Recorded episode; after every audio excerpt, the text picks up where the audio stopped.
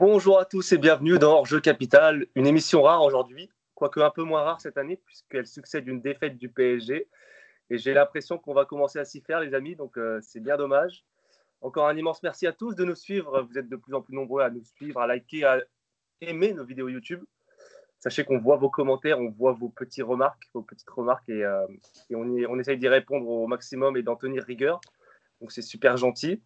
Avec moi aujourd'hui, mon équipe, euh, je le sens déjà très très chaud et encore remonté d'hier. Yacine Amnet, salut. Est-ce que tu as pu dormir un peu euh, après cette euh, déroute parisienne?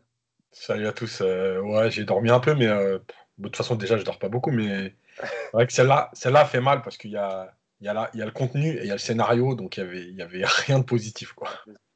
Bon, l'autre titulaire de la bande, Mousse est avec nous. Alors lui, je peux vous assurer qu'il dort, donc je pense que normalement ça va. Moi, quoi qu'il quoi qu'il arrive, je dors. bon, t'as regardé le match hier? J'ai regardé le match. Après, il y, y, a quand même quelques, ouais, y a quand même quelques explications. Il y a, y a, le contexte. Il y a, voilà, on ne peut pas non plus euh, tout remettre sur le dos euh, de l'entraîneur et du joueur, même s'ils ont une grosse responsabilité. On en parlera après, mais c'est vrai que cette trêve, pose, ces, ces, ces, trêves qui se succèdent comme ça internationales, euh, ça n'arrange pas nos affaires. Nicolas Puravo est avec nous aussi. Comment ça va, Nico? Salut Clément, bah écoute, ça va. Moi j'ai bien dormi, il n'y a pas de souci. Hein. J'ai de l'expérience maintenant, donc euh, je suis zen. Tu as connu d'autres époques du PSG Ouais, bah comme vous, hein, mais non, non, ça va. Bon, énervé hier soir, hein, j'imagine comme, comme la plupart, mais bon, on en reparlera tout à l'heure et euh, mardi en tout cas. Bon, menu aujourd'hui, évidemment, le débrief de Monaco PSG, défaite du PSG 3-2 avec un doublé de Mbappé pour Paris, un doublé de Voland pour Monaco avec un but de Fabregas. Et on se projettera en fin d'émission sur le match combien important de Paris, mardi contre Leipzig en Ligue des Champions. Alors avant ce match contre, euh, avant ce match de Ligue des Champions, un match de championnat hier, une défaite du PSG, Yacine. Euh, ton, premier, euh, ton premier ressentiment après cette déroute du PSG, encore plus une déroute en vue du scénario, hein, Paris menait 2-0 à la mi-temps. Ouais, alors comme d'habitude, il y a toujours le contenu et le résultat. Euh, et finalement, en fait, on est, un peu euh, encore plus déçu par rapport au fait d'avoir mené 2-0. Mais en réalité, quand on analysait déjà la première mi-temps, euh, il y avait rien d'exceptionnel. Il y avait beaucoup de déchets techniques, il n'y avait pas forcément de cohérence, et tu marques sur des, éclairs. alors, encore une fois, ça fait partie du jeu, il n'y a pas de problème. Mais, en fait, tu peux jamais t'appuyer sur quelque chose de cohérent. Et le 2-0 à la mi-temps, on en parlait avec Mousse à la mi-temps, je lui disais, ouais, il y a eu déjà 25 minutes qui n'étaient pas bonnes. Euh, effectivement, tu as ces 3-4 actions qui te permettent de, marquer. Alors, tu as les deux buts validés et les deux buts non validés. Il y en a un, euh, j'attends toujours l'explication des arbitres parce qu'il va falloir euh, m'expliquer la règle, la décision, bref, tout ça. et puis après, tu as la deuxième mi-temps où là, c'est carrément catastrophique, où il n'y a plus de répondants, où, où Monaco, où Kovac fait des changements euh, et ça apporte. Pas, Tourelle fait des changements, ça apporte rien. Euh, et finalement, c'est juste euh, l'aboutissement de cette deuxième mi-temps horrible. voilà, ça aurait pu faire 4. S'il n'y a pas Navas, ça peut faire 4 ou 5. Voilà, c'est. Juste, avant, pour avant de laisser la parole aux autres, c'est que moi j'avais dit que ce match-là, tu pouvais le balancer entre guillemets. Alors, quand je dis ça, c'est souvent mal interprété. Moi, je ne dis pas que tu balances un match et tu viens le jouer pour le perdre, il n'y a pas de problème. Il y a des choix à faire. Euh, par contre, en fait, à partir du moment où tu alignes la meilleure équipe des joueurs disponibles, euh, bah, il n'y a plus d'excuses, en fait. C'est-à-dire que si tu lances Fadiga, Kais Ruiz et que tu dis ce match-là, il faut qu'on donne du temps de jeu à des jeunes, que les, ceux qui sont revenus 48 heures avant d'Amérique du Sud, je ne les fais pas jouer, etc. Il n'y a pas de problème, moi je l'accepte. Parce que c'est un calendrier qui est hyper compliqué cette année qui est complètement fou. Euh, à partir du moment où tu alignes ta meilleure équipe, en tout cas deux joueurs disponibles, bah, en fait, il n'y a plus d'excuses, c'est que tu as joué le match normalement. Et moi, et moi euh, j'irai un peu plus loin après, mais euh, pour une fois, je vais être un peu moins dur avec Tourelle et beaucoup plus avec les joueurs. Les joueurs ont eu un comportement déplorable. Mmh. On reviendra sur Tourelle après, mais c'est vrai, Mousse, Yacine le disait, même la première mi-temps du PSG n'est pas terrible c'est vrai que ce but euh, de Mbappé, il arrive un peu euh, contre le cours du jeu parce qu'on n'était pas très bien dans le jeu finalement. Ouais, les, les, les, premières minutes du Paris Saint-Germain sont pas terribles en première mi-temps. Euh, on, va on va dire allez, les 20 premières, les 20 premières minutes. Pardon. Après, après, honnêtement, ça a été mieux. Jusqu'à la fin de la première mi-temps, je trouvais que le PSG avait, après l'ouverture du score, avait plutôt bien géré. Face à un Monaco qui était plutôt faible en face, une équipe très jeune aussi. On en a discuté aussi hier avec, euh, avec Yacine. C'est vrai qu'en fait, en face, l'effectif était très très jeune, peut-être euh, manqué d'expérience. Ils ont, je pense que les Monégasques ont voulu bien faire, mais c'était un peu brouillon et un peu éparpillé. Et, euh, quant à nous, moi, je pense vraiment que le PSG, à la mi-temps, s'est dit OK, en face, c'est très faible. On mène 2-0. On n'a pas encore de blessés. Donc, je pense qu'ils ont vraiment ils ont voulu gérer en deuxième. Euh, ce qu'il ne fallait absolument pas faire, évidemment. Mais euh, c'était flagrant qu'en fait, en deuxième mi-temps, ils se sont arrêtés de jouer. Ils ont attendu la, fin du match en se disant que Monaco, si c'était le même Monaco qu'en première mi-temps, ça devrait passer. Et Yacine en a parlé. Euh, Kovac fait, fait rentrer Enrique et, l'ami Fabregas. pardon. Et puis là, ça a tout changé au niveau, de, au niveau du jeu. C'était beaucoup plus fluide du côté de Monaco, avec un Fabregas entre les lignes le jeu était beaucoup plus fluide et ils nous ont posé beaucoup, beaucoup de problèmes. Et là, c'est là où je rejoins aussi Yacine. C'est à ce moment-là aussi que Tourelle, euh, avec le changement euh, qu'a fait Kovac, il a bien vu que son équipe prenait l'eau, qu'il n'y avait rien, qu'il se passait absolument rien. Et effectivement, il aurait peut-être dû procéder à des changements. Vu ce qu'il y avait sur le banc, bon, il n'y avait pas beaucoup, beaucoup de solutions. Euh, mais la deuxième mi-temps, elle est scandaleuse parce qu'ils se sont arrêtés de jouer et parce qu'à mon avis, il y a eu la peur de la blessure et ils se sont dit de toute façon, il y aura victoire au bout. Mais un match, ça dure 90 minutes. Mm. Il va, on, va, revenir hein, sur, euh, sur les choix tactiques et les, changements des entraîneurs. Après, euh, Nico, toi, juste ton avis déjà sur, la, sur le match, comment tu l'as perçu?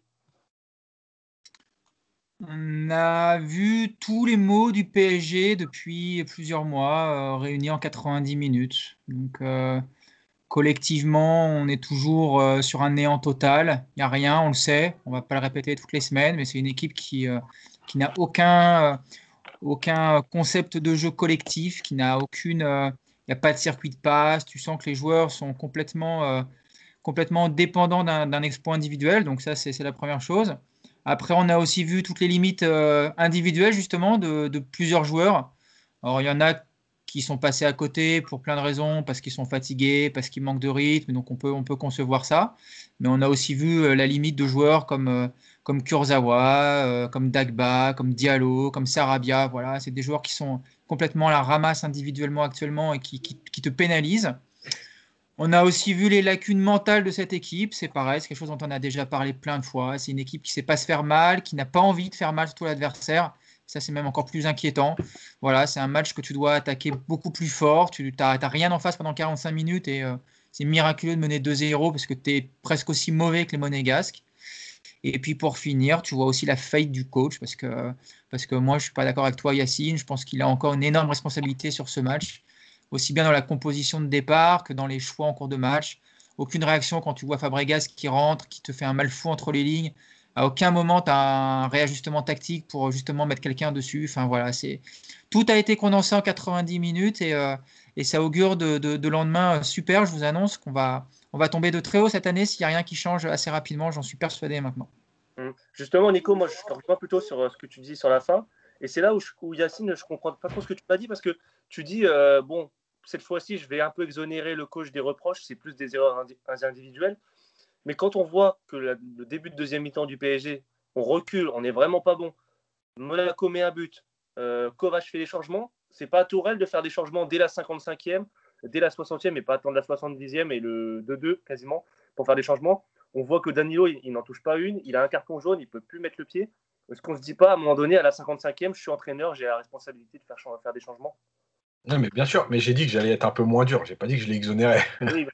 Euh, parce que euh, effectivement que dans son coaching, euh, en fait, juste pour revenir, l'équipe de départ, bon, il y a des indisponibilités. Est-ce que réellement on aurait fait une autre équipe, à part à un ou deux postes? Moi, je suis pas persuadé. on sait que Florenzi, il est quand même fatigué. On l'a vu les derniers matchs. Est-ce que le, le, match le plus important, c'est mardi?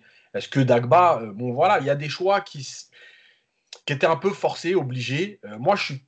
Bon, voilà, l'équipe de départ, après, on peut tous avoir un avis différent. L'équipe de départ, je ne suis pas persuadé que tu peux faire beaucoup mieux ou autre chose aujourd'hui. Euh, fallait protéger Neymar. Euh, bon, il y avait beaucoup de choses. S'il n'y a pas Leipzig ou si tu as 9 points déjà en Ligue des Champions, évidemment que je ne suis pas persuadé qu'il fasse la même compo. Mais il est obligé de penser au match de dans 4 jours. Donc, ça, c'est la première chose. quand je parle des joueurs, c'est que euh, évidemment que le coach est responsable. C'est lui qui met en place, c'est lui qui motive, c'est lui qui doit trouver des solutions dans la lecture du jeu, euh, dans l'évolution du match. Il n'y a pas de problème. Euh, sauf qu'à un moment donné, les joueurs, tu peux pas avoir autant de déchets. C'est-à-dire que quand tu mets Kurzawa à gauche, que deux fois dans son dos ça passe, que Fabregas, le, le, alors, il passe dans son dos et il le prend de vitesse. Fabregas. C'est-à-dire que Fabregas, joue à peu près au même rythme que moi le dimanche matin en vétéran. donc ça, c'est pas possible. Euh, et c'est pas de la faute de Tourelle. Quand un joueur est à ce point euh, à la rue, euh, oui, c'est de sa faute à lui. Quand Danilo n'est pas capable de faire certaines choses, c'est pas que de la faute de Tourelle. Quand Rafinha existe un peu pendant 7-8 minutes, mais qui disparaît au fur et à mesure, c'est pas de la faute de Tourelle. quand je dis ça, ça veut dire qu'à un moment donné, quand tu es joueur et que tu es moins bien physiquement, bah aussi tu dois trouver l'intelligence pour peut-être être mieux placé, pour peut-être euh, moins compter sur euh, ta vitesse. Euh, voilà, il y a beaucoup de choses. Évidemment que Tourelle n'est pas, pas exemple de tout reproche. Mais en fait, pourquoi je dis que ce sont les joueurs? Parce que tu mènes 2-0, un peu contre le cours du jeu. Tu as le match en main, malgré tout, parce que Monaco, ils étaient bien, mais ils n'étaient pas non plus dangereux. Hein. Navas, il fait qu'un arrêt sur un coup franc en première mi-temps. donc en fait, malgré tout, c'est toi aussi qui arrête de jouer. et évidemment, là, oui, le coaching. Mais le coaching, à part Marquinhos et Fadiga, tout le monde est rentré. Donc, voilà, moi, je pense qu'à un moment donné, les joueurs, il va falloir que aussi euh, on, les, on, les, on, les, on monte leurs leur, leur, leur, défauts, leurs lacunes, leur comportement, euh, parce que euh, qu'ils sont sur le terrain et que et que c'est pas possible d'avoir cette attitude-là. C'est pas possible que Mbappé marque deux buts, il n'y a pas de problème, et il a été très efficace. Euh, parce qu'il a trois occasions, il marque trois buts, il y en a un qui a refusé. Malgré tout, si vous regardez bien dans le jeu, il a eu mais, du déchet, c'est un truc de fou. Euh, des passes qui passaient pas, des tentatives un peu étranges sur le côté. Il s'est exporté alors que c'était parti pour jouer en 4-4-2. Voilà, donc moi, les joueurs, à un moment donné, il va falloir aussi dire qu'ils sont, ils sont coupables. Maintenant, évidemment que Tourelle n'est pas exemple de, de, tous les reproches qu'on fait à cette équipe, parce que c'est quand même lui qui doit mettre en place tout ça. C'est un peu le chef d'orchestre. Aujourd'hui, il n'y a pas de chef d'orchestre. Hein. Et évidemment, il y a aussi le discours qu'il a tenu où il dit euh, en fin de match qu'il y a eu beaucoup d'erreurs individuelles. Même si c'est vrai, est-ce qu'en tant qu'entraîneur, il doit le dire C'est une autre question. Euh, Mousse, toi, euh, à qui la faute ou quelles sont les responsabilités Où est-ce que le PSG a pêché selon toi hier?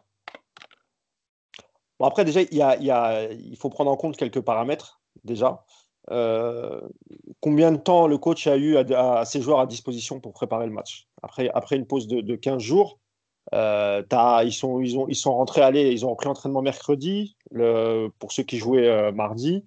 Donc en gros, euh, ça a commencé jeudi. Quoi. Donc tu as jeudi, vendredi pour préparer le match. Alors je dis pas que c'est forcément une excuse, mais tu dois quand même en tenir compte. tu as aussi des joueurs qui n'étaient pas prêts, tu as des joueurs qui étaient blessés. là, là où moi je trouve que c'était plutôt inquiétant, c'était la gestion de Neymar. Parce que si Neymar il est prêt, en fait, il joue, tu vois. Mais là, euh, il a joué une demi-heure. Bon, moi, je ne l'ai senti pas du tout prêt pendant la demi-heure où je l'ai vu. Donc euh, là, peut-être qu'il y a une responsabilité de, Thomas Tuchel. Mais pour moi, la plus grosse responsabilité, là où c'est là où je vais plutôt être d'accord avec Yacine plutôt que Nico, c'est plus les joueurs cette fois-ci que le coach. Même si le coach a fait des erreurs, j'en ai parlé. Je suis d'accord avec toi, euh, Nico, sur les, et, Clément, pareil, sur, le, sur les changements, etc. Euh, après, avec ce qu'il avait à disposition, Paredes, il ne pouvait pas le mettre d'entrée de jeu parce que, comme dit Maria, euh, il a fait le, déplacement euh, en Argentine et lui a joué les deux matchs. Donc c'était compliqué. Par contre, il aurait peut-être dû, le faire rentrer en, directement en deuxième mi-temps pour sortir Danilo. Parce que Danilo, moi je veux bien, c'est vrai, il n'a pas fait un bon match hier. Mais d'abord, lui, il a, enchaîné quasiment tous les matchs. Euh, un coup, il est en défense centrale, un coup, il est au milieu. Et, je dirais pareil pour Rafinha. Hein. Rafinha, depuis qu'il est là, il n'a jamais joué euh, au même poste. On l'a vu à un, moment, on l'a vu sur un côté, après on l'a vu milieu relayeur. Euh, hier, il a joué dans un milieu à deux. Donc effectivement, on l'a pas quasiment pas vu du match, même si sur, deux trois interventions, il a fait le job. Mais il euh, faut, faut, être honnête aussi et dire qu'il ne joue pas à son, enfin, il joue jamais au même poste et en tout cas pas hier, il n'était pas à son poste. Donc ça aussi, ça peut expliquer certaines choses la responsabilité, elle est, euh, ouais, ouais, elle est euh, un peu plus des joueurs, mais évidemment que le coach euh, est responsable malgré tout. Nico, tu as commencé à parler un peu de, de, Tourelle tout à l'heure. Euh, toi, tu aurais fait les choses différemment et surtout euh, au niveau des changements, qu'est-ce que tu aurais changé par rapport à ce qui a été fait hier? Alors, je suis, moi déjà, je suis pas coach, donc je vais pas juger ses choix. Encore une fois, comme le dit Yass, sur la compo de départ, quelque part, il fait avec les moyens du bord, il, pense forcément effectivement au match de Leipzig. Ça, il faut le prendre en, compte. Si Neymar il débute pas, c'est parce qu'il n'a pas joué depuis presque ah oui, un mois. oui. Nico, juste pour préciser, euh, Herrera la veille était disponible. Hein. et donc du coup, je pense que ça aussi, ça, tu vois, ça a changé sa composition en dernière minute parce que la veille, il était dispo et ensuite, il a une douleur euh, à l'entraînement qui suit. Et finalement, il est plus disponible. Euh, en, tout cas, ils n'ont pas pris de risque en prévision du match de mardi. Voilà. Après, on en revient toujours à, ce même problème, et c'est là où moi je, je pense que Tourelle reste le, principal responsable de ce genre de match. Alors c'est évident que c'est pas lui qui, rate tous les contrôles, c'est pas lui qui perd lamentablement le ballon euh, à la fin pour offrir un penalty à Monaco, c'est pas lui qui se place comme un cadet sur les buts. Je suis d'accord avec tout ça, mais on en revient au point de départ de la situation sur ce jour de, ce match de Monaco. Toute cette situation, tu vas encore revenir trop et on va retrouver toujours les mêmes explications. C'est que tu as une équipe aujourd'hui qui n'a absolument pas de vécu collectif, ce qui est dramatique, hein, parce qu'il y a des nouveaux joueurs, mais globalement, c'est un groupe qui est quand même assez stable. Et c'est une équipe qui ne sait pas jouer, qui ne sait pas ce qu'elle doit faire sur le terrain. Donc sur le match d'hier, ne me dis pas que le 11 titulaire, il n'est pas capable de faire mal à Monaco. Euh, il n'y a pas besoin de préparer ce match pendant 10 jours non plus. Euh, toi, il a récupéré ses joueurs mercredi, ils se connaissent tous, ils savent jouer ensemble.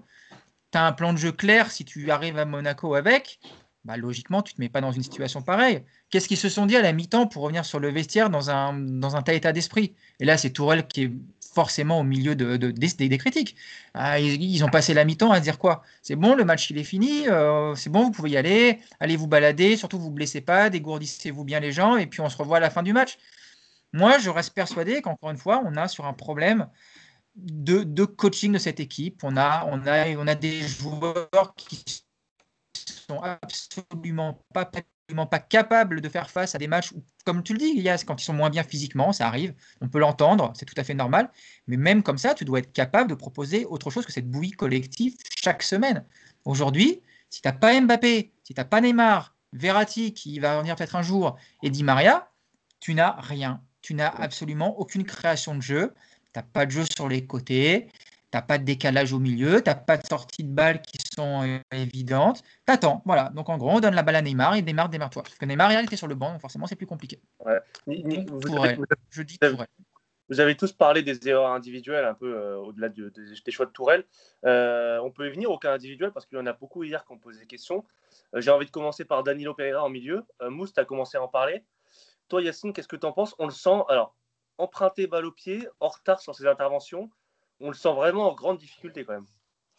Mais en fait, il y, a plein de choses. C'est que j'avais dit, finalement, il, ressemble le plus au portrait robot qu'avait dressé Leonardo sur le manque. C'est-à-dire que c'est une vraie sentinelle, il est costaud, voilà. Après, comme je le répète régulièrement, on avait fait un papier là-dessus, euh, c'est que les joueurs, chaque joueur ne peut pas jouer dans tous les clubs et dans tous les systèmes. Euh, il y a euh, la sentinelle qui peut jouer dans un système ou un bloc haut et la sentinelle qui est capable de jouer dans un bloc bas. Et celui qui est capable de jouer dans un bloc bas, il n'est pas forcément capable de jouer dans un bloc haut. Et l'inverse aussi. C'est-à-dire que tu mets Bousquet dans une équipe qui va faire que défendre, et tu vas me dire, mais Bousquet, c'est quoi ce joueur? Par contre, tu mets Bousquet dans une équipe qui a le ballon, c'est pas pareil. Et ben, en fait, le problème de Danilo, il est là. C'est que tu as eu le, le portrait robot, mais en vérité, il ne correspond pas à ce que le PSG fait sur le terrain. Euh, euh, et, et, si tu veux, tout ça, c'est le problème du recrutement, mais c'est le problème en fait de la philosophie. C'est-à-dire que finalement, comme tu n'as aucune philosophie de jeu, comme tu n'as aucun principe bien défini, à part donner le ballon à Neymar, mais en fait, tu pourrais amener n'importe quel 6. À un moment donné, peut-être ça marchera ou ça marchera pas. Mais en vérité, on ne sait pas qui correspond, puisque de toute façon, il n'y a, pas de, a pas de ligne directrice. C'est-à-dire que genre, avant, tu savais que Mota, moi, enfin, je l'ai souvent dit quand il y avait Mota, le remplaçant de Mota, c'était Busquets, en fait, dans le profil. Euh, voilà. Mais une fois que tu. Il n'y a plus de philosophie. Bah, en fait, tu peux prendre Danilo, tu peux prendre Mota, tu peux prendre Busquets, tu peux prendre Casemiro. De toute façon, euh, peut-être ça va marcher, peut-être ça va pas marcher, mais tu n'as pas de certitude puisqu'il n'y a rien autour. Donc tu ne sais pas quel joueur il, te faut exactement. Et, et ensuite, euh, Danilo, si on pensait que c'était Mota, tout le monde s'est trompé. Et la dernière chose, c'est que, euh, et là je le dis plus globalement pour moi, euh, comme quoi l'influence de ce qui se passe autour, il n'y a pas que sur les entraîneurs et les joueurs que ça joue. Euh, à force d'entendre, ouais, vous êtes tout le temps négatif, vous taillez des joueurs qui n'ont pas joué, etc. Dans les papiers que j'ai fait à l'arrivée des joueurs, j'avais montré certaines lacunes, mais je n'ai pas voulu voilà, être négatif, comme quand j'ai dit Rafinha, attention, Rafinha, moi je le sais, ça fait trois ans que le Barça le prête alors que le Barça ils sont à la rue. Si le Barça le prête trois ans de suite alors que leur, équipe est à la rue, faut quand même se poser la question sur le niveau du joueur, ce qu'il peut apporter au PSG, encore une fois. Hein. Moi, je ne parle pas du joueur globalement. Ce n'est pas un scandale qu'il soit professionnel, ce n'est pas un scandale qu'il joue au foot, c'est même pas un scandale qu'ils aient des sélections. Moi, je parle du PSG. Euh, et donc, j'ai pas voulu être trop dur. Euh, mais en vérité, si j'avais donné le fond de ma pensée, moi, Danilo, je ne suis pas surpris par ce qu'il fait. Il suffit de voir les matchs du Portugal. Danilo, il a un rôle bien précis. Il casse les attaques, il donne à 3 mètres. De temps en temps, il est capable d'allonger un peu sur les côtés, mais c'est pas Thiago Motta, c'est pas Pirlo, c'est pas Busquets. Voilà. Donc on a. Euh, Yacine, Yacine, je te coupe. Yacine, ce que tu dis, c'est intéressant. Mais justement, pourquoi dans ce cas-là, tu fais pas jouer Danilo dans un, dans, un, dans un rôle où il va être à l'aise? Pourquoi est-ce que depuis euh, un mois et demi, Danilo, on l'a vu défenseur et là on le voit dans un milieu à deux? Mais parce que tu, tu, vois, il est là aussi le problème de. Tu as, un profil on revient à ce qu'on a dit.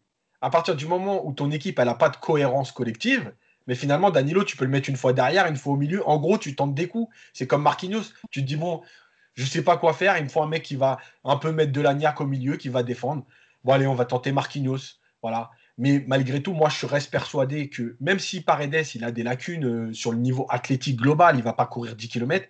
Moi, je reste persuadé qu'aujourd'hui, dans le jeu du PSG, avec les joueurs que tu as, le milieu de terrain, Quoi qu'il alors Verratti évidemment, euh, on ne sait plus où il est, mais normalement, parce que quand il était là, ils n'ont jamais joué ensemble. Déjà, tu pars sur un Paredes Verratti avec Verratti dans son vrai rôle de relayeur, Paredes dans son vrai rôle de numéro 6, qui, a une passe, qui a une qualité de passe qui se rapproche quand même de ce que c'est faire. Et voilà, déjà, c'est un, point de départ. Mais à partir du moment où tu n'as pas de cohérence collective, bah, une fois c'est Paredes, une fois c'est Gay, une fois c'est Herrera Gay. Bon, voilà, c'est Ouais. Mousse, toi, euh, à court terme, là, parce que le PSG quand même est assez, euh, assez précis, j'ai envie de dire, euh, on en fait quoi de Danilo? On le met remplaçant, on le remet derrière? Parce que là, en milieu, ça va être compliqué quand même. Ça, j'ai envie de te dire, c'est la, décision du, coach. Et aujourd'hui, est-ce, est que quelqu'un peut dire si Thomas Tuchel va finir ou pas la, saison?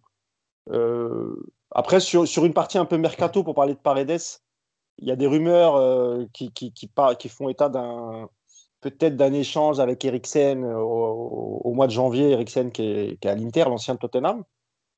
Ça, peut être crédible parce que quand Leonardo arrive en 2019, il veut déjà récupérer Milinkovic-Savic de la Lazio et il propose euh, à la Lazio Paredes plus de l'argent, plus un peu d'argent. Donc, je sais que Leonardo, s'il peut évacuer Paredes, il le fera. Il a essayé, euh, il, a, il, a, déjà essayé, ça n'a pas fonctionné. Il y a le joueur aussi qui n'était pas très très chaud pour partir. Il, était, il, sent, il sent très bien au PSG, donc ça c'était juste pour une petite précision. Danilo, qu'est-ce qu'on en fait? Tout à l'heure, Yacine disait Danilo, son jeu, il casse les attaques, il récupère, il passe à 3 mètres. Bon, bah, déjà, s'il peut faire ça au PSG, c'est déjà pas mal, tu vois. c'est déjà pas mal. Et il y a aussi le fait qui joue jamais dans le même système, ça c'est une chose, c'est vrai, c'est la vérité, et qu'il est jamais entouré des mêmes milieux. Ça aussi, c'est une vérité. Un coup, euh, un coup euh, tu es dans un système à 3 et puis euh. Quand, quand, il y avait un système à 3, bah, Thomas Tuchel le mettait en défense centrale, il mettait Marquinhos. Dans une, il a aussi joué les premiers matchs, il me semble, en sentinelle. Je ne sais plus avec qui il avait joué.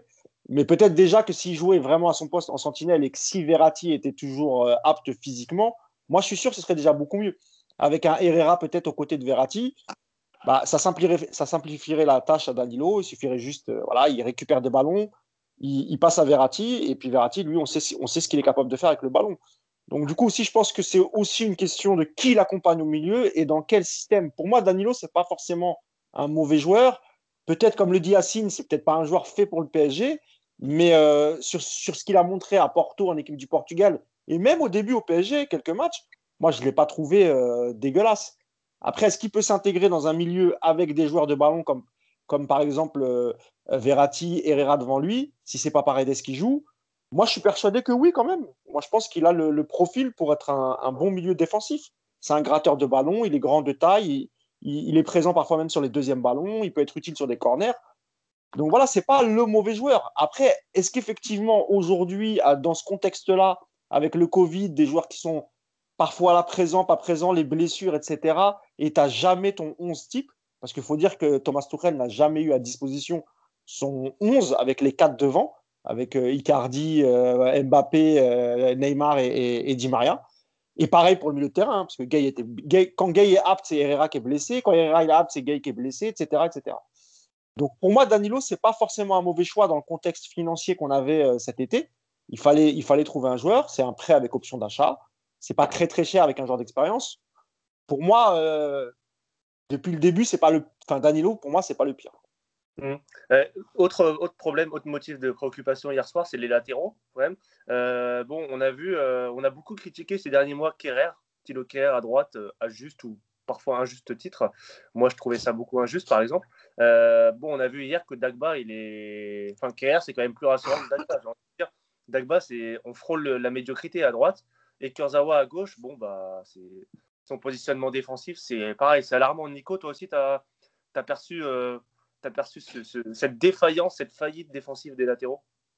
Je crois que même Gilbert Montagnier l'a vu. Hein, euh, c'est... Qu'est-ce que tu veux que je te dise? Ils sont... Dagba, c'est un jeune qui joue pas assez pour progresser, je pense. Alors peut-être peut-être même la marche est trop pour lui à Paris. Je sais pas aujourd'hui, euh, je ne peux pas m'engager là-dessus, mais euh, ce qui est sûr, c'est que c'est un joueur qui a besoin de jouer plus que ce qu'il ne joue. C'est pas en faisant un match tous les, tous les mois qu'il va, va progresser, ce gamin. Hier, on le voit, il est, il est volontaire, il court vite, mais alors il a des lacunes de placement qui sont toujours assez, euh, assez problématiques. Puis surtout, moi je trouve qu'il a un, gros souci avec le ballon dans les pieds. Quoi. Il, a, il a il pas grand chose une fois qu'il a le ballon, que ce soit en, débordement, en centre, euh, en combinaison avec ses milieux. Enfin voilà, je suis très déçu par Dagba. Kurzawa, je ne vais même pas vous dire que je suis déçu parce qu'il est, il est fidèle à lui-même. Euh, on le, bah, vous, le voyez hier, hein, voilà, c'est pareil, des placements, euh, catastrophiques, euh, il apporte rien offensivement, il, y a une espèce de nonchalance, comme quand il fait cette remise de la tête sur, sur Navas qui, qui offre presque un but à Monaco. Donc, euh, donc c'est, évidemment une lacune, mais on ne peut pas être surpris non plus parce qu'aujourd'hui, Dagba, il est numéro 2 ou 3 dans la hiérarchie, donc il est titulaire hier. Et puis Kurzawa, euh, bah, on va dire que je focalise, mais moi je mettrais Becker aujourd'hui devant, ce qui voudrait dire que Kurzawa est aussi au numéro 3 de la hiérarchie des, latéraux parisiens. Donc quand tu joues avec tes deux numéros 3, bah, tu es forcément moins bon que quand tu joues avec tes deux numéros 1, c'est sûr. Mais euh, c'est visiblement pas un gros problème pour, euh, pour Tourelle, parce qu'encore une fois, on n'a pas travaillé d'autres systèmes. On aurait pu imaginer 3, 3, 3 centraux dans cette défense, parce que quand tu as des latéraux aussi faibles défensivement, ça peut te sécuriser, mais on le fait jamais. Et puis, et puis, et puis bah voilà, donc euh, ça n'a pas été compliqué de cibler hier Kurzawa, les Monégasques qui se sont régalés. Et je pense que si Leipzig euh, travaille son match comme euh, Kovac l'a fait, ils vont faire la même chose. Ils vont, ils vont appuyer là où ça fait mal sur les côtés, et notamment le côté gauche. Mm. Yacine, les latéraux, ça a dû être un cauchemar toi, pour toi hier, je pense. ouais, bah, c'est un cauchemar, mais malheureusement, c'est pas une surprise. Et c'est bien ça le plus grave. C'est que si c'était un cauchemar en se disant bah, c'est exceptionnel, ils sont à la rue aujourd'hui, et que voilà, ok, sauf que c'est récurrent. Euh, Dagba, on en a parlé mille fois. Euh, et, euh, et, Kurzawa aussi. Kurzawa, voilà, il a, masqué ses lacunes avec des buts. mais en vérité, c'est un joueur qui, est tactiquement catastrophique. voilà, il sait pas lire le jeu, il sait, pas, il sait pas compenser. hier, Fabregas, il passe dans son dos. C'est-à-dire qu'il y a quand même Monaco, ils n'ont pas attaqué à 8 non plus. Hein. C'est pas comme s'il y avait trois joueurs à surveiller. N'y a personne à ce moment-là. Il n'y a, que, a que Fabregas à surveiller dans son dos. Il passe dans son dos, il est à la rue, il y a un 1-2 déjà sur le premier but. Ou le deuxième, je ne sais plus. Il y a un premier 1-2 euh, sur le premier but. Le 1-2, euh, où, euh, où, le ballon il passe entre alors Danilo, Kimpembe et Kurzawa. Mais Kurzawa, il ne peut pas se situer derrière le joueur, entre la ligne de touche. c'est lui qui, en fait, entre la position que l'attaquant que de Monaco a, c'est lui qui devrait être là, à l'intérieur du jeu mec se retrouve dans le dos de, l'attaquant, mais c'est pas possible. Euh, donc voilà, c'est malheureusement euh, quelque chose qui arrive tout le temps. Euh, et, après, le, problème, c'est que en fait, tu as, des défaillances individuelles, mais tu as une ligne de 4 de toute façon qui n'est pas capable en fait de compenser collectivement. Donc, à l'arrivée, bah, tu as la catastrophe que, que tu as vue hier. Parce que, juste pour aller un peu plus loin avec, avec la ligne de derrière, quand Dagba donne son 69e ballon en retrait à Diallo, bah, déjà, c'est un problème. Et on va parler de Diallo ou pas après? Je sais pas, c'était pas prévu, mais. Ah, parce que, non, parce que je voulais, je voulais absolument. Ça va être vite fait, hein, parler de Diallo, il n'y a pas grand chose. Hein. Bah, en fait, je voulais en parler pourquoi?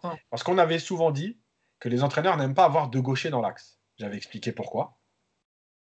Euh, parce que les gauchers, ils ont une morphologie et une attitude qui est très compliquée. Ils, ont du mal à jouer avec le pied droit.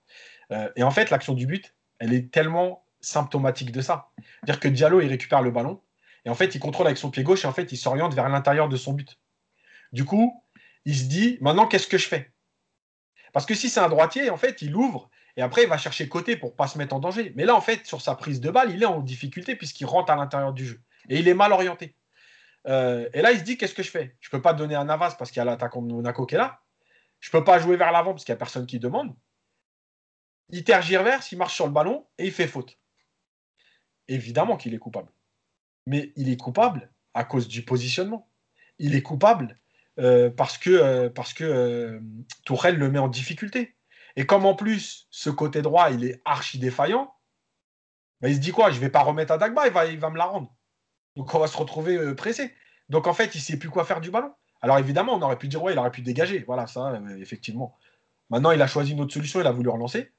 mais en fait, c'est symptomatique de tous ces petits choix qui mettent ton équipe en difficulté. Juste, Yacine, tu te rends compte Diallo, il a coûté ouais, 30, 32, 35 millions. Et donc là, tu es en train de m'expliquer qu'un joueur qui euh, aspire à être international n'est pas foutu de faire contrôle-passe sur un mec qui a 5 mètres de lui sur sa droite parce qu'il est gaucher. Et c'est même plus inquiétant là. C'est faut, faut qu'il arrête le football, le garçon, dans ce cas. Moi, euh, évidemment que, que c'est pas normal. Mais euh, et heureusement qu'il y a Mousse, il va pas me contredire parce que ça fait quand même plusieurs mois maintenant que je le dis sur Diallo. Euh, en fait, et j'ai parlé avec deux, trois personnes hier soir qui sont recruteurs pour des gros clubs, etc. Et qui me disaient, oui, tu as raison, il a des lacunes. Diallo, c'est un bon joueur qui pourrait jouer à Bordeaux, euh, voilà, à, enfin, des clubs comme ça, ben, je vous le dis moi, et, mais qui ne peuvent pas aspirer à jouer au PSG euh, ou à Liverpool, voilà, dans les gros clubs européens, dans le top 10, on va dire, c'est pas possible. Le niveau, il est trop haut pour lui. Donc, euh, donc voilà, il a des lacunes tactiques, il a des lacunes d'attitude. De, voilà, alors il compense parce qu'il est généreux, parce qu'il est sérieux, mais, mais euh, il a trop de lacunes aujourd'hui. Mousse, face, aux blessures à long terme de, de Bernat, face aux suspensions de Kim Pembe, on sait que ces joueurs-là, ils vont être amenés à rejouer. On sait que Diallo va continuer à jouer, on sait que Kurzawa devrait rejouer. T'es inquiet, toi, de, ou tu te dis que c'est vraiment, voilà, c'était une reprise, très internationale, que les joueurs sont pas encore prêts? Ou alors tu es vraiment inquiet pour la suite Tu te dis, oula, ça va être inquiétant défensivement quand même euh, pour cette équipe? Non, je suis tout de même un peu inquiet parce que c'est pas la première fois qu'on voit ce genre de match. Nico l'a rappelé tout à l'heure, Yacine aussi, c'est pas. Moi, parfois, j'ai l'impression de faire le même podcast à chaque fois. Parce que ce genre de match, depuis le début de la Ligue 1, franchement, euh, peut-être la moitié des matchs, ça ressemblait au match d'hier. Parfois, il n'y avait pas la défaite, parfois, il y avait match nul, parfois, il y avait victoire, c'est vrai, mais dans le contenu, c'était assez catastrophique. C'est-à-dire que tu vois une équipe qui joue euh, souvent, c'est le cas. Hein, soit il joue la première, soit il joue la deuxième. Ça dépend. Là, hier, c'était la première parce qu'en face, c'était très faible et qu'en fait, tu avais l'opportunité d'arriver à la mi-temps avec euh, quatre buts, parce qu'il y en a eu deux refusés. Euh, je ne sais pas si on en parlera rapidement. Surtout celui du, hors-jeu de Keane, que personne n'a compris. Mais voilà, c'est ça en fait. Le, Oui, je suis inquiet parce qu'encore une fois, là, on parlait des, par exemple des latéraux. Euh, là, mardi, mardi euh, que va faire Tourelle Est-ce qu'il va se dire je, je, enfin, je pense qu'il va revisionner le match, ça c'est le minimum syndical, mais est-ce qu'il va, est qu'il va se poser la question de se dire est-ce que ça vaut le coup que je mette Kurzawa? Il est complètement aux fraises. Euh, J'ai Baker, alors effectivement, offensivement, il est un peu timide, mais quand même ça commence un peu, mais défensivement, moi je le trouve quand même un peu plus sérieux, peut-être un peu plus combatif que, que Kurzawa même si je sais que ça va faire saigner les oreilles de, Yacine. Mais moi, je suis d'accord avec Nico. Moi, je, pense vraiment euh, que Baker t'apporte plus de sécurité aujourd'hui. Hein. Baker, il t'apporte beaucoup plus de sécurité que Kurzawa. Kurzawa, il fait des fautes d'inattention, de concentration, de placement mais digne d'un joueur de l'âge de Baker. Or, lui a 26, 27 ans, Kurzawa, et Baker, il n'a que 20 ans. Donc, tu peux pardonner ce genre d'erreur à Baker, tu ne peux pas les pardonner à, à Kurzawa. Et un mot sur, on parlait des latéraux tout à l'heure, un mot sur Dagba. je le re-rappelle, parce que je l'avais déjà dit, mais Dagba, quand il arrive au PSG, il arrive il, d'abord, il n'a pas fait sa formation au PSG, parce qu'il arrive à 16 ans. Et quand le PSG le prend, c'est qu'à l'époque, on avait encore une réserve, c'est pour qu'il joue en réserve, avec l'équipe réserve. Ce n'était pas du tout à la base pour en faire un joueur. Euh, sauf qu'il a été sérieux, il a bien travaillé et il a profité de quelques absences pour, euh, pour intégrer le, groupe pro. Mais euh, moi, je suis inquiet, Clément. Je suis inquiet pour mardi. Et, là, honnêtement, s'il y a défaite mardi, donc là, le PSG se trouve dans une position très, très, très, très délicate. Ça veut dire que on n'aura plus notre destin entre les mains, je, crois, si je ne dis pas de bêtises. Et là se posera encore une fois la question du coach. Est-ce qu'on continue? Et rappelez-vous ce que j'avais dit euh, au tout début, en septembre déjà, hein, à, la première, à la défaite contre euh, Manchester. J'avais dit, si on ne fait pas des changements rapidement, on va aller dans le mur. Ils n'ont pas voulu changer de coach. Ça n'a pas l'air de prendre la direction. Parce qu'il euh, y avait une trêve, ils auraient pu en profiter. Ils n'ont pas licencié. Il était sur le banc hier. Donc, s'il y a, y a défaite ah. mardi, ah, franchement, là, je... enfin, s'il reste, c'est vraiment que le PSG se tire une balle dans le pied. On parlera de Tourelle après. Euh, Mousse, vas-y Nico, tu veux, tu veux parler euh. Ouais, juste un petit mot pour finir sur les latéraux avant de, parler plutôt Ligue des Champions. Mais euh, sur les latéraux, moi aujourd'hui, avec un souvent un Mbappé ou un Neymar couloir gauche qui défendent pas ou peu, je me demande si tu n'as pas intérêt justement à mettre Diallo. Parce que il apporte quand même une sécurité défensive plus importante que ce qu'on a actuellement. Offensivement, bah, ce sera pas pire qu'un Kurzawa parce que de toute manière, euh, on voit bien qu'aujourd'hui, le jeu de latéraux, il, il sait plus que c'était il y a quelques temps. Dans ce 4-4-2, Après, Kimpembe, euh, Kimpembe est suspendu un hein, mardi, donc du coup. Ouais, euh, non, mais d'une manière générale. Mais là, tu vas voir qu'il est capable de nous mettre un Marquinhos, Danilo. on en parlera tout à l'heure. Moi, je, parierais peut-être là-dessus. Mais Diallo, je pense qu'une solution aujourd'hui à court terme, ce serait ça, ce serait couloir gauche. Parce que. Oui, bah... Yacine en parlait souvent, c'est vrai, tu n'as pas tort. Ouais, je parlais de mais c'est vrai, c'est vrai il y a quand même une solidité défensive à ce poste qui est, qui je trouve, meilleure. Quand il fait des conneries, bah, c'est moins préjudiciable que quand il est devant sa surface. Et puis, bah, offensivement, bah, écoute, c'est à peu près propre. Hein. Il donne le ballon devant lui et on n'en demande pas plus de toute façon au latéraux à ce moment. Donc, euh. Juste un mot sur Diallo, Clément. Un petit mot sur Diallo, parce que je ne suis pas du tout d'accord avec Yacine. il le sait. Hein. D'ailleurs, il m'a mis un petit tweet. Je n'ai pas répondu hier parce que j'étais un peu, un peu de boulot, Yacine. Mais en plus, je ne suis pas friand des débats sur Twitter. Hein. Tu ne verras jamais débattre sur la qualité je sais, mais j'ai vu ton message, j'ai rigolé, t'inquiète pas. Bah, on en avait parlé juste avant au téléphone. Euh, pas de souci. Mais moi, pour moi, Diallo, c'est pas forcément. Tu disais qu'il avait le niveau pour jouer à Bordeaux. Moi, je trouve que tu es un peu dur. Moi, je pense que c'est un bon défenseur central, Diallo. Mais euh, moi, je pense que bah, déjà à Dortmund, il jouait dans une défense à 3. Euh, il était peut-être plus à l'aise. Je suis d'accord avec Nico. Tout à l'heure, tu soumettais cette idée, mais c'est vrai. Hein. en plus, Tourelle connaît ce système, il le connaît bien. Je, pense, qu'un système avec trois défenseurs, avec Kimpembe, Diallo et Marquinhos, moi, je suis avec un Florenzi et un Baker un peu plus haut sur le terrain. Moi, je suis sûr que je suis sûr que ça peut être une très très bonne solution, vraiment. Euh, parce que moi, Diallo, je trouve que c'est un joueur qui est bon balle au pied, bon techniquement. Après, moi, je pense qu'il manque de confiance parce qu'il n'est pas titulaire. Il y a aussi ça. Et dernière chose, Yacine, il y a, aussi l'histoire du coach. Euh, moi, je pense qu'avec un autre coach euh, qui concerne tous ses joueurs et qui travaille plus tactiquement, moi, je suis sûr que tu n'as pas, pas un Diallo à ce niveau-là. Mm. Moi, je pense qu'il il vaut beaucoup mieux que ça, Diallo. Juste, Rapidement, Yacine. Ouais, ouais.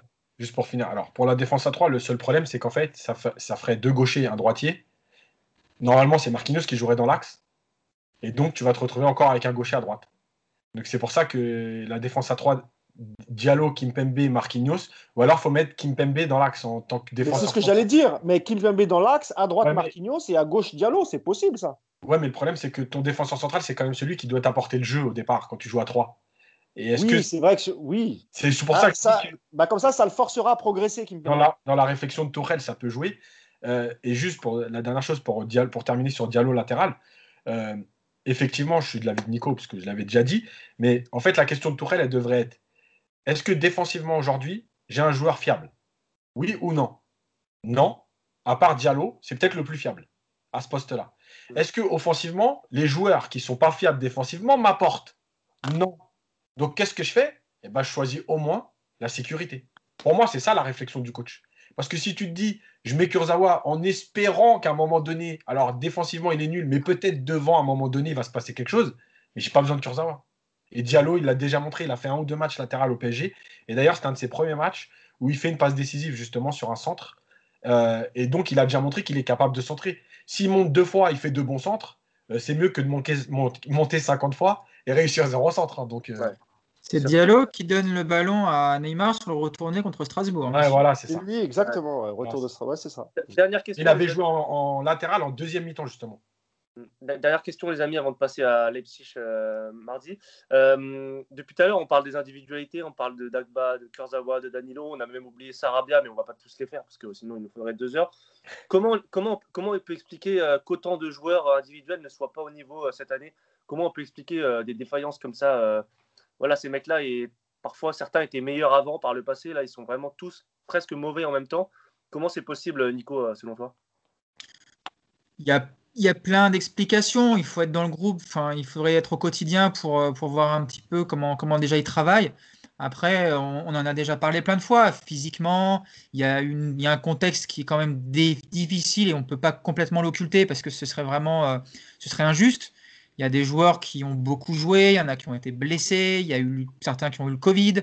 Tout ça accumulé, donc déjà, tu as, as, des gros problèmes physiques pour beaucoup de joueurs. Après, il y a aussi une question de confiance. Euh, Sarabia, voilà, on va pas faire un focus sur lui, mais typiquement le genre de joueurs qui, qui sont complètement en perte de confiance et qui ont été, euh, j'ai presque envie de dire, abandonnés en marge du groupe. Et aujourd'hui, pour les récupérer, c'est compliqué. Et là, c'est aussi une des limites du management de Tourelle, c'est qu'on sait qu'il aime bien ses titulaires et que les autres, bah, ils se démerdent un petit peu de leur côté, il faut suivre. Et un gars comme Sarabia, il est complètement paumé par rapport à l'an dernier. Je pense que c'est dans la tête que ça se passe. Donc, euh, tout ça, ça fait plein de petits trucs, avec aussi les incertitudes tactiques, avec, euh, avec tout ce qui se passe, avec, euh, avec ce groupe. on, nous vante que c'est un groupe qui vit bien, donc c'est super. Hein, c'est une bonne chose déjà qui, s'apprécie tous, mais ça suffit pas, on le voit, bien, bien jouer au football. Et moi, c'est là aujourd'hui où, où je pense qu'on doit être le plus inquiet, c'est que c'est une équipe qui aujourd'hui joue mal. Voilà, ça joue mal au football. Tu as des joueurs qui individuellement sont au-dessus de toute la Ligue 1 mais ça prend pas, ça prend pas, et c'est pour ça qu'à un moment, il va quand même falloir se poser la question Tourelle. Euh, si tous ces bons joueurs ne sont pas capables de jouer ensemble, ce n'est pas que de leur faute, c'est que, comme le disait euh, Yass, il y a un chef d'orchestre qui doit mettre tout ça en place, et qu'aujourd'hui, le chef d'orchestre, bah, il a plus de baguettes, il a plus d'instruments à vue, et qu'il est complètement paumé, j'ai l'impression. Donc, euh, ça te donne ça. Je vois, je vois pas d'autre explication à tous ces errements individuels, mais c'est problématique en tout cas. Yacine Mousse, vous voulez rajouter un truc sur, sur ça? Oh, bah écoute, ce qu'a dit Nico, il a, il a tout résumé entre le Covid, le fait qu'il n'y ait pas eu vraiment de, de, coupure entre les, entre les, les, deux championnats. Euh, il, doit, il, aussi avoir une fatigue mentale parce que euh, d'habitude, les joueurs s'arrêtent à peu près 30 jours entre, entre deux championnats, ce qui permet déjà d'avoir une vraie coupure avec le ballon. Là, la coupure, elle a été euh, très très brève. Donc, tu ajoutes à ça la fatigue psychologique, physique, le, Covid, etc. Bah, et puis je pense que ça concerne aussi euh, tous les championnats, même si, euh, par exemple, au Bayern, ça, joue toujours aussi bien. Bon, ils ont perdu des matchs aussi, hein, mais euh, malgré tout, il y, y, a toujours cette cohérence dans les grandes équipes que nous, on n'a pas. On l'a rappelé tout à l'heure, mais ouais, ouais, assez d'accord avec ce qu'a dit Nico.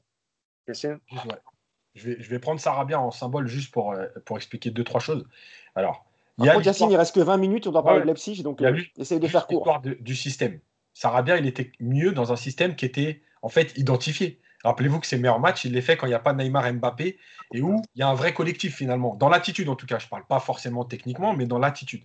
Euh, le match face au Real, le match à Galatasaray, bref, il y a eu plusieurs matchs, c'était cohérent. Et lui, il était bien là-dedans, dans ce système qui était identifié. Euh, la deuxième chose, c'est que euh, quand on parle d'équilibre du vestiaire et, des modèles, entre guillemets, il y a une chose essentielle. Rappelez-vous Sarabia, comment il courait, il défendait quand il est arrivé, même jusqu'à la saison dernière. Et comment il a changé? Aujourd'hui, il rate des choses techniquement, mais même dans son attitude, il défend moins qu'avant.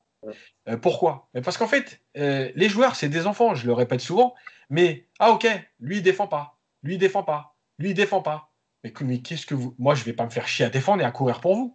À un moment donné, moi aussi, je mérite du respect. J'ai fait des bons matchs parce que Sarabia, on pourrait avoir des doutes s'il avait fait que des mauvais matchs. Mais il a quand même fait des bons matchs. Donc, il se dit quoi le mec? Moi, je vais plus courir. Le problème, c'est qu'en fait, tu as certains joueurs qui sont capables d'avoir des éclairs sur une minute, et tu as des joueurs qui ont besoin d'être concernés tout le match. Tu vois, on parlait de Cavani souvent. Cavani, il le disait, s'il court pas dans un match, si on lui dit reste devant, attends le ballon, il va rien faire. Il a besoin de courir. Donc des fois, tu te dis, il court trop, mais en fait, ça fait partie de lui. Ça joue sur la concentration, il est tout le temps concerné par le match. Et en fait, Sarabia, en courant moins, il est moins concerné par le match. Donc quand il a le ballon, ben, finalement, il n'est plus dans son match. Mm. Donc il rate tout. Et tout ça, en fait, c'est ce qu'on dit sur Tourelle.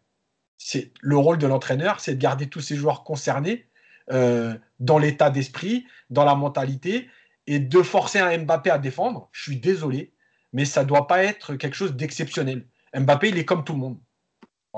Euh, mardi, euh, mardi, il aura des choix à faire, Thomas Tourelle contre Leipzig. Comment vous voyez les choses, Mousse? À quel type de match tu t'attends? Est-ce que tu t'attends à un match bon Est-ce que tu t'attends à être bousculé? Est-ce que tu t'attends à un PSG qui se ressaisit, qui a un électrochoc du côté du PSG Ou au contraire un match difficile? Ce sera forcément un match difficile parce que quelque part on, doit courir derrière le score parce qu'on est obligé quand même de, gagner ce match. Euh, le coach de Leipzig, bah, lui, va travailler sur le match d'hier. Il va voir toutes les lacunes du PSG, et notamment sur les, euh, sur les côtés. c'est pour ça que moi, je pense que ça va être quand même un match, euh, un match très difficile, parce que c'est jamais, jamais bon de prendre un match de Ligue des Champions et qui plus est très important. Si tu étais qualifié, à la rigueur, c'est pas très grave de perdre face à Monaco. Mais là, tu es en position où justement tu dois courir derrière les points. Et pour la confiance, une défaite contre Monaco avec en plus tu vois, un coach allemand. Donc là, tu, te fais battre par un coach allemand, tu, revois, enfin, tu, rencontres un, coach allemand mardi. Donc même pour Tuchel, ça doit être compliqué. Euh, non, non, moi je m'attends à un match, euh, un match difficile. Et, encore une fois, tout va dépendre de, de la composition que va nous préparer euh, Thomas Tuchel, l'état de forme de Neymar, parce que moi je suis désolé, hier Neymar, enfin sur ce qu'il a rentré, c'est impossible à dire. Enfin pour moi, il n'est pas prêt. Hein. Tout ce qu'il a voulu tenter, il l'a raté. il a même été plutôt agaçant parce que il a encore voulu endosser le rôle du sauveur et, en fait, il, s'est fait contrer à chaque fois qu'il a voulu dribbler, ça passait pas.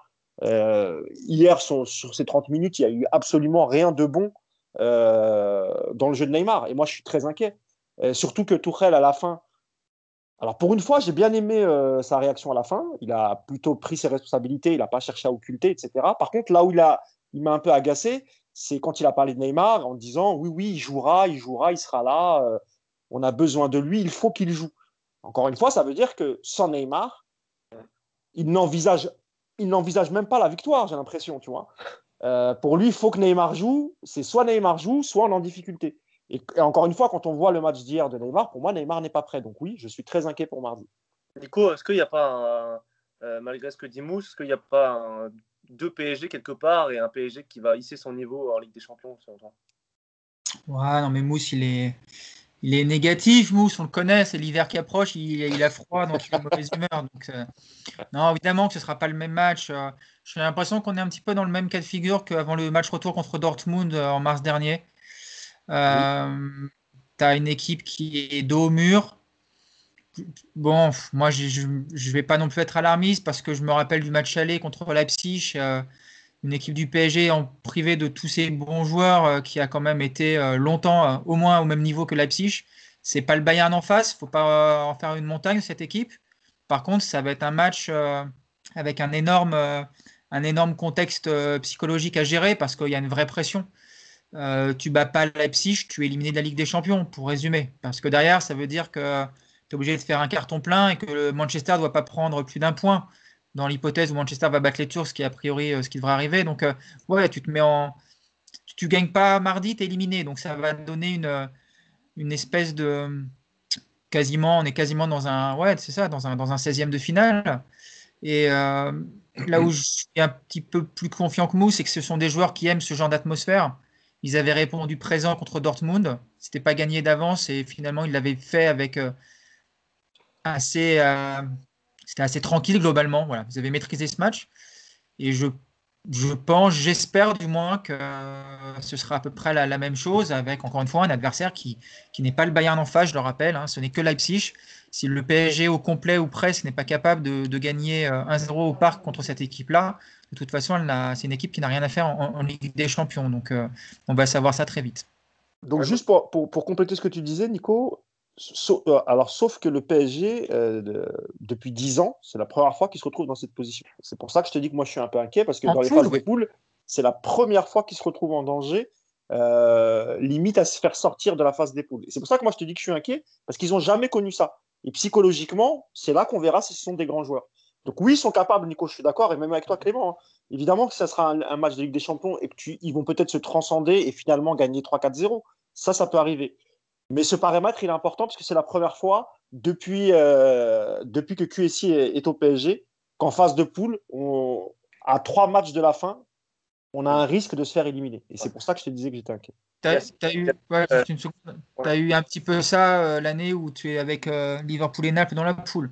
Le match au parc contre Naples. C'est vrai, oui, c'est vrai. Avant le but de Di Maria qui t'égalise, tu étais à peu près dans une situation aussi périlleuse, tu es, mal embarqué. Mais là, sauf que tu avais, Naples, euh, Naples et Liverpool, euh, Nico. Tu vois, c'est encore d'autres adversaires. Là, aujourd'hui, euh, Leipzig, Manchester et euh, c'est un groupe, je dis pas facile, mais largement à la portée du PSG. Yacine, on sait aussi qu'au match aller, il n'y avait pas Neymar et Mbappé. Là, ils seront là. Et c'est un autre PSG complet, complètement qui, qui, sera sur le terrain.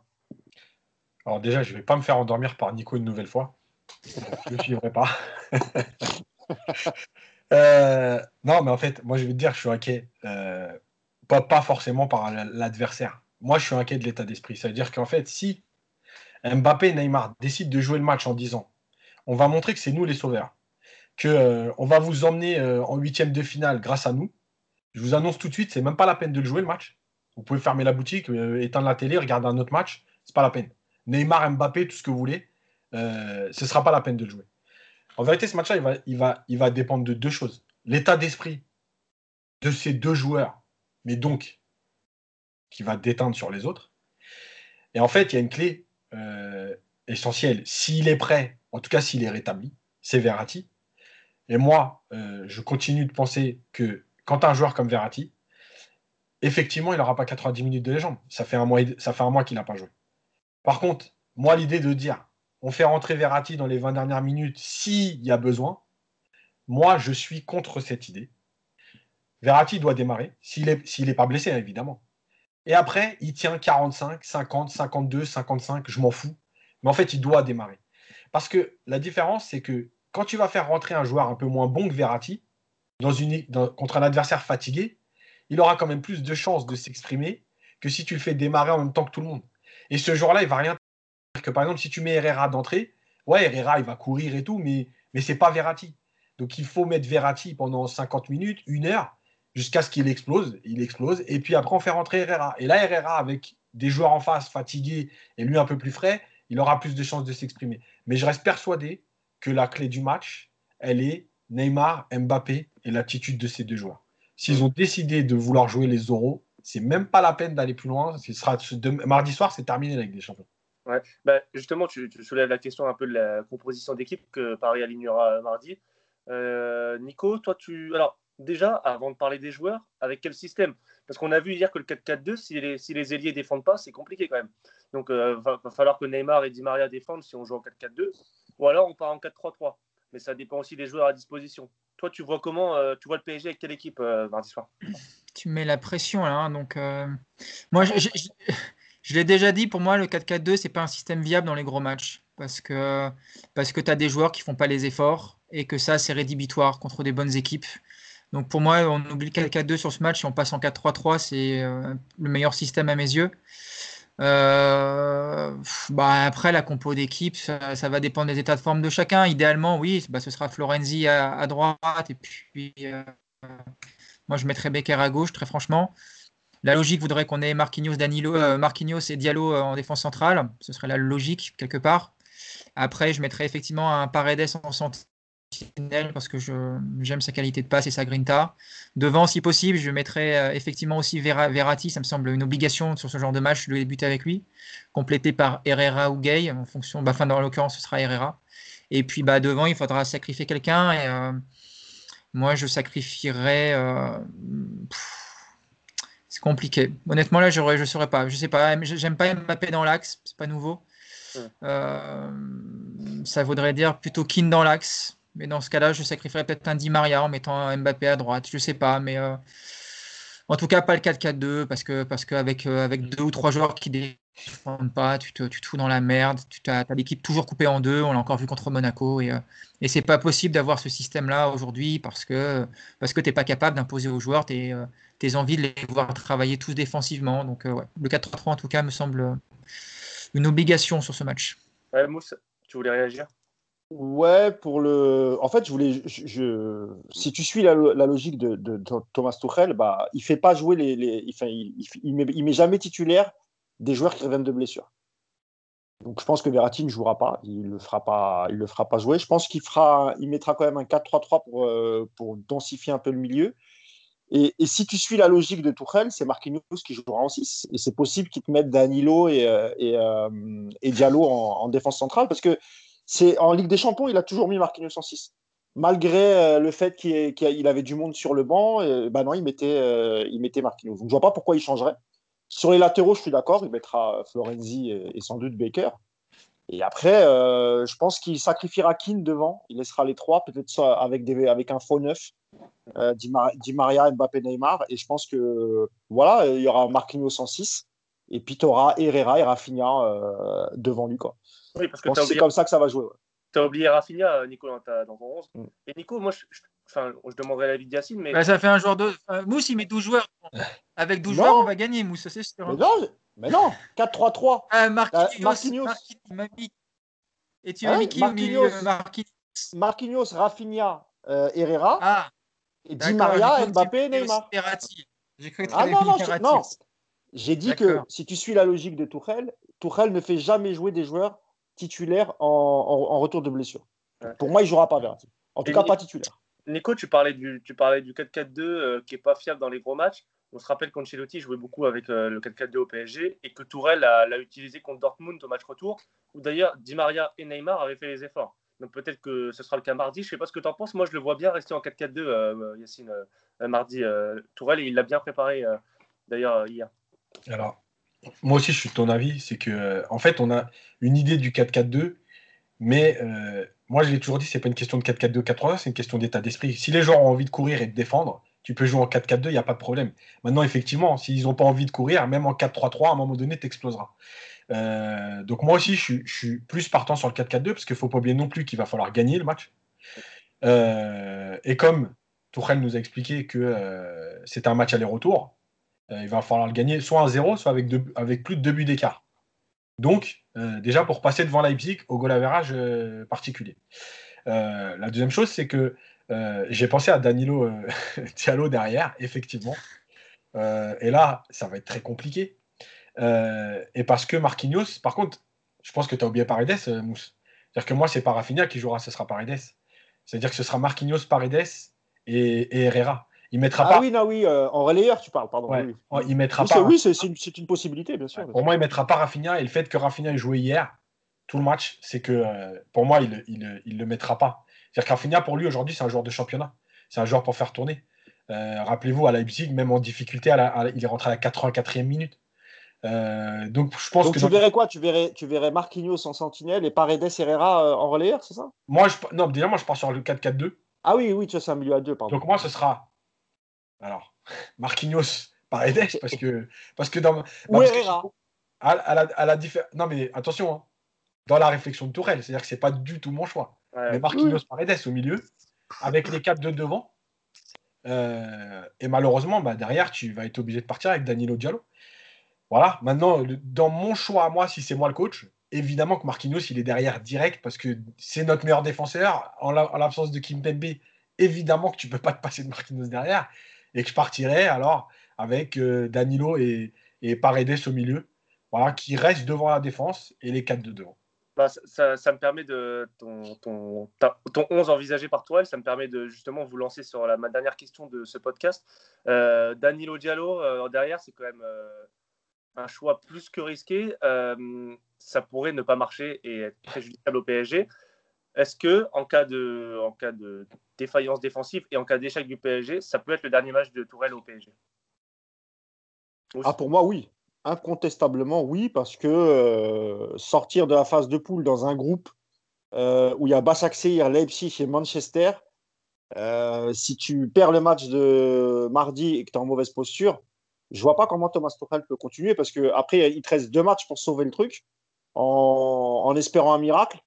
Et encore, enfin, je veux dire, même un nouveau coach, ça se trouve, il pourra même pas sauver la, situation. mais quoi qu'il en soit, oui, Tu fais deux, tu fais deux défaites d'affilée, dont une très très importante. Euh, tout ça pour économiser 10 millions d'euros? Ouais, pour moi, c'est terminé. Hein. S'il si, perd mardi, c'est fini. Quoi. Mmh. Nico? Ce ne sera pas fini parce qu'il parce qu'il y aura encore une euh, infime chance de qualification. Donc je pense que ce ne sera pas son dernier match quoi qu'il arrive, sauf euh, énorme camouflé mardi soir. Mais euh, on est un peu toujours dans la même situation sur Tourelle, hein, sur son limogeage. Hein. Il n'y avait pas d'argent il y a deux mois pour le virer. Il n'y en avait visiblement pas non plus pendant la trêve parce que. Euh, c'est pas qu'il n'y en a pas, Nico. C'est pas qu'il n'y en a pas, il y en a. C'est qu'ils ne veulent pas ou ne peuvent pas dépenser. C'est pas pareil. Si tu avais vraiment voulu le virer, Mousse, tu l'aurais viré là pendant la trêve. Je suis d'accord. Tu n'attends pas le match de Leipzig. Le virer après Leipzig mardi, ça n'aurait aucun sens. Il va bah aller au moins jusqu'à la trêve hivernale. Ça va rien changer si tu le vires maintenant ou pas. Alors, Nico, si tu gagnes mardi, on est d'accord que tu peux même te retrouver premier. On est bien d'accord. Hein. Donc, c'est normal qu'ils attendent. C'est normal qu'ils attendent mardi parce que ils se disent si, si on gagne mardi, bah écoute, on peut continuer avec euh, le coach. On économise euh, nos 10 millions. Si tu perds lamentablement, eh, comment tu veux continuer? Pour continuer, pourquoi? Tu peux toujours aller chercher les trophées de Ligue 1 non, tu peux toujours te qualifier, Moussa. Tu... Ah, si tu n'y arrives pas contre Leipzig, tu vas pas y arriver contre euh, Basaksehir et Manchester. Je sais pas, moi. Hein, C'est vrai que faut peut-être peut arrêter de penser aussi à très court terme et que la vision d'un beau directeur sportif, ça aurait peut-être été de, faire le changement pendant la trêve, euh, si ça avait dû être fait. Yacine, ah, c'est ce qu'on avait préconisé avec Yacine, hein, c'est ce que nous, c'était notre idée. Hein. Yacine, tu as le mot de la fin sur, euh, sur Tourelle et sur, sur ce podcast? Qu'est-ce que tu toi, tu, toi aussi, tu vois les choses se terminer pour Tourelle si jamais. non, lui, il veut une prolongation. en, fait, en fait, moi, je suis un peu de la vie de Nico. Pas fait là. Pour moi, c'est terminé. C'est-à-dire qu'il va aller au bout.